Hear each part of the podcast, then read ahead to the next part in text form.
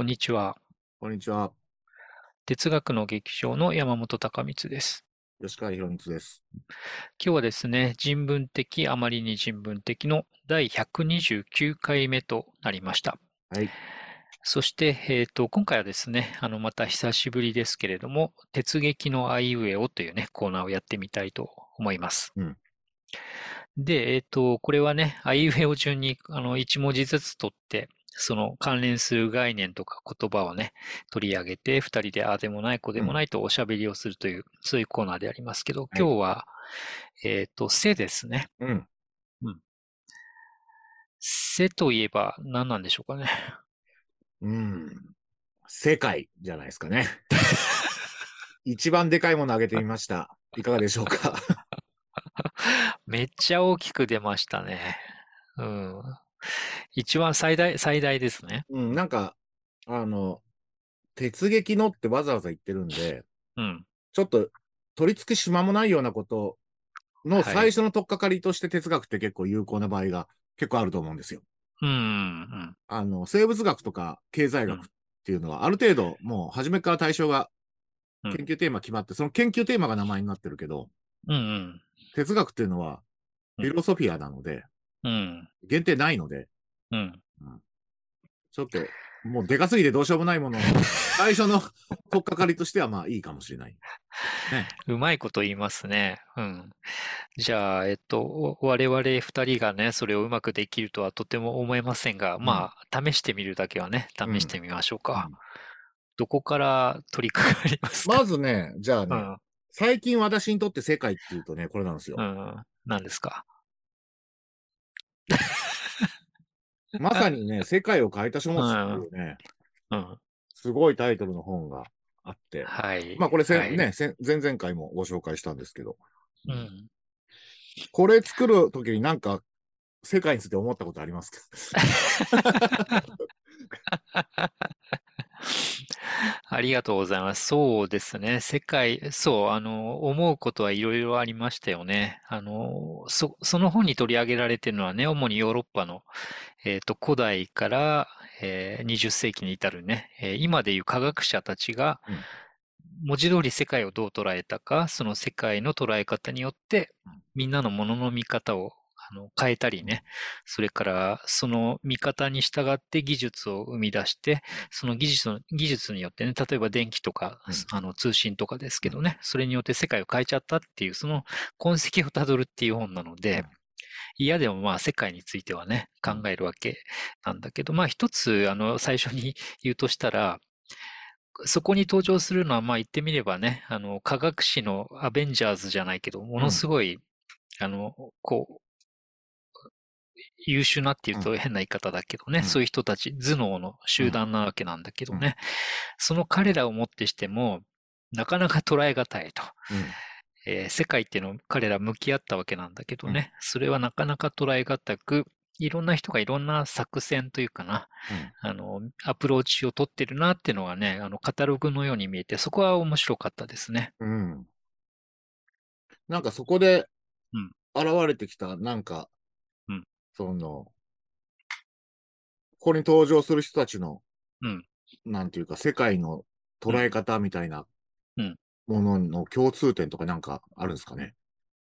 えっとね、うん、そうだね。いくつかあると思うけど、一つね、明らかに、あの、通底してるなと思えるのは、これはね、まあ私たちもそうだけど、あの、世界って言ったらさ、要するにこの、最大限に言うと、この全空間、宇宙の全、部。うん、全空間と宇宙の全時間みたいなね、あの、最大限、この4次元、4次元の全てをこう包括しちゃうような超巨大な概念なんだけど、まあ、こっちはね、所詮100年ぐらい生きたら万々歳みたいな、うん。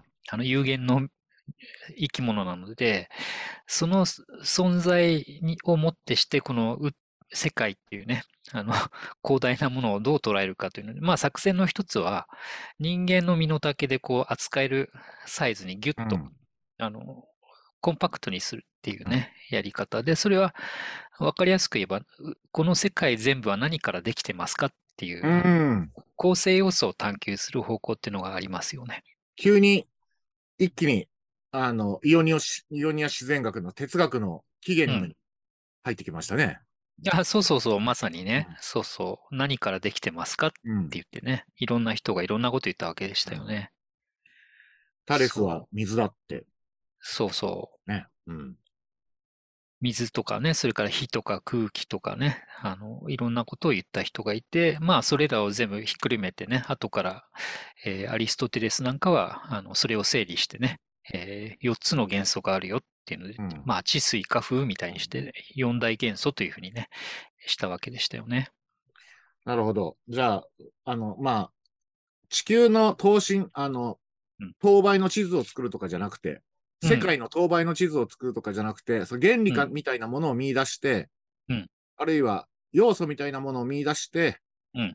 ぎゅっと、なんつうか、コンパクトに把握するとか、そんな感じですかね。そうそう。だから、現代風に言うとしたら何でしょう。モデルを作る。あの、うん宇宙のちっちゃな模模型を作って、んその模型を持って、こう、一応捉えたことにしようっていうので、今のはね、あの、何からできてるかっていう構成要素の話だったけど、だんだん時代が進んでくると、さらにはですね、あの、物体ってどんな風に動いてるんだろうって、まあ、天体を典型としてね、物ってどういうしルールで動いてるだろう、ルールを抑えれば、それをもってこの全宇宙の物体のね、振る舞いを抑えられるかもっていう、ここういうことなんですよね。だからうんモデルを作るっていう感じかな。なるほど。うん。で、その、ある種、こう、モデルの変遷を、うん。まあ、あの、一部抽出してできたのがこの本っていう感じですかね。そうですね。その中でも、うん、あの、とても有効であるとね、後から、あの、分かったようなモデルの作り方をね、うん、初めて提示した人々の成果をね、あの、書物の形で並べたわけでしたね。うん。なるほどね。うんうん。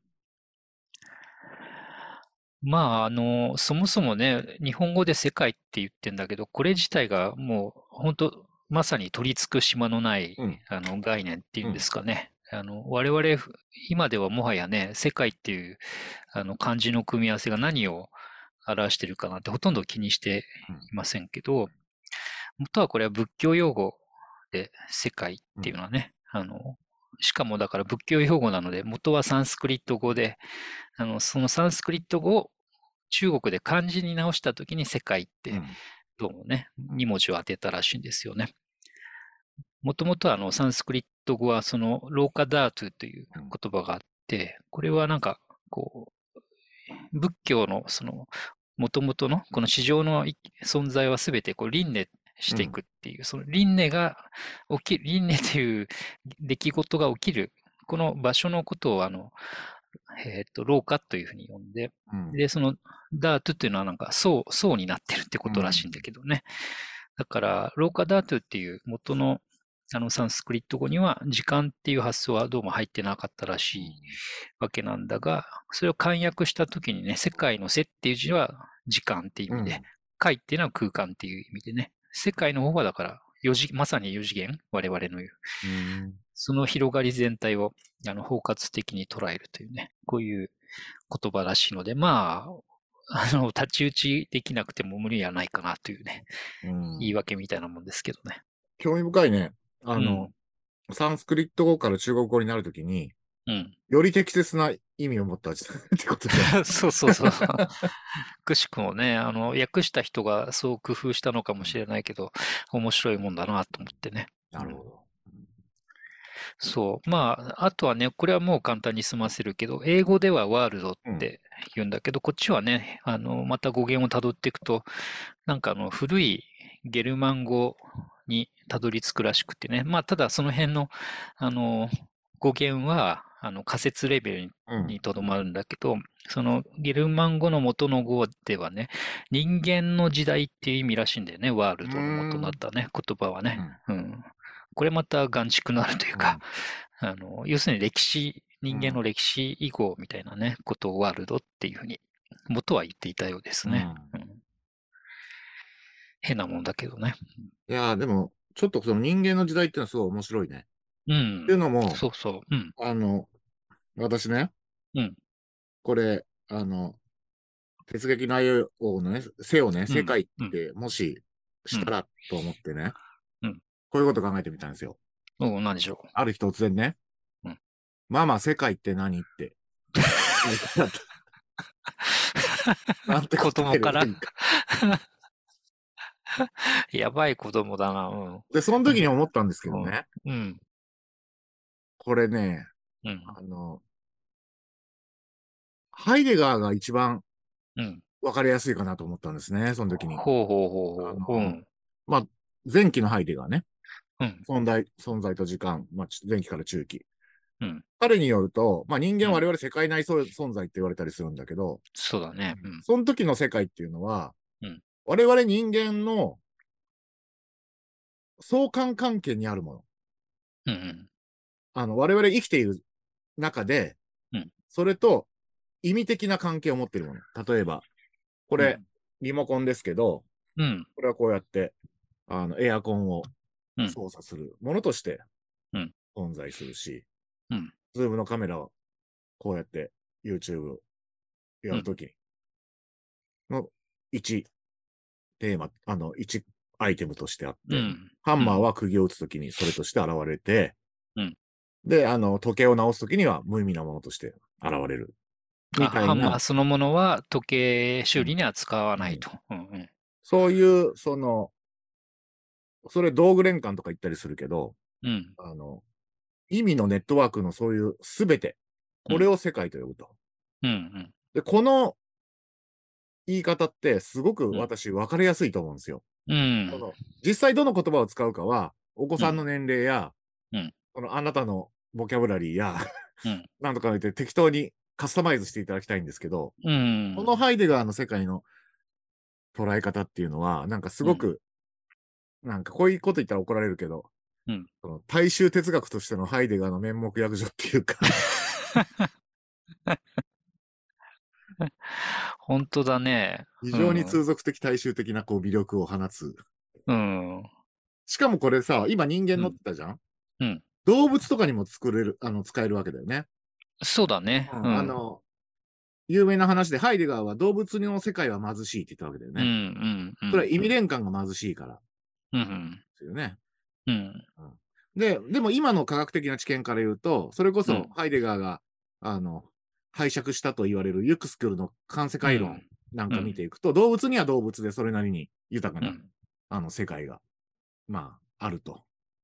そうそう。あの、ね、動物は言語使わないっていう見立てがあったりしたけど、今ではね、動物の間にも、あの、人間の言語に相当するようなコミュニケーションもあるんだとかね、そのあたりの研究も進んでますからね。うん。そして石には世界がないと。うん。で、これもまあ、ドゥルーズとかに言わせると、いやいや、そんなことはないって言ってる。うん。まあ、そういう意味で、まあ、人間向けには、うんそう人間のお子さんが、世界って何って言われたら、ハイデガーのうん存在と時間あたりまでの、うん。えー世界概念で答えてあげるのが一番親切かな。そこだけ聞くとめっちゃハードルの高い説明だけど、でもさっきの吉川君の要約をね、い聞いていただければ、あの、内容自体は非常にしっくりくるというかね、むしろね、うん身の丈に合った。うん。本当に、その、空間とか時間とかでく区切ったりする必要がないってこと。うん。我々にとっての世界ってさ、うん。例えば、チェスの世界うんとか、あの、ハーレー・ダビッドソンの世界とか言うじゃん。うんこ。れもやっぱ意味連関の世界なんだよね。そうだね。うん。そうそだから、その、我々の人間の使う世界っていう意味にすごくフィットすると思うんですよね。う。うん。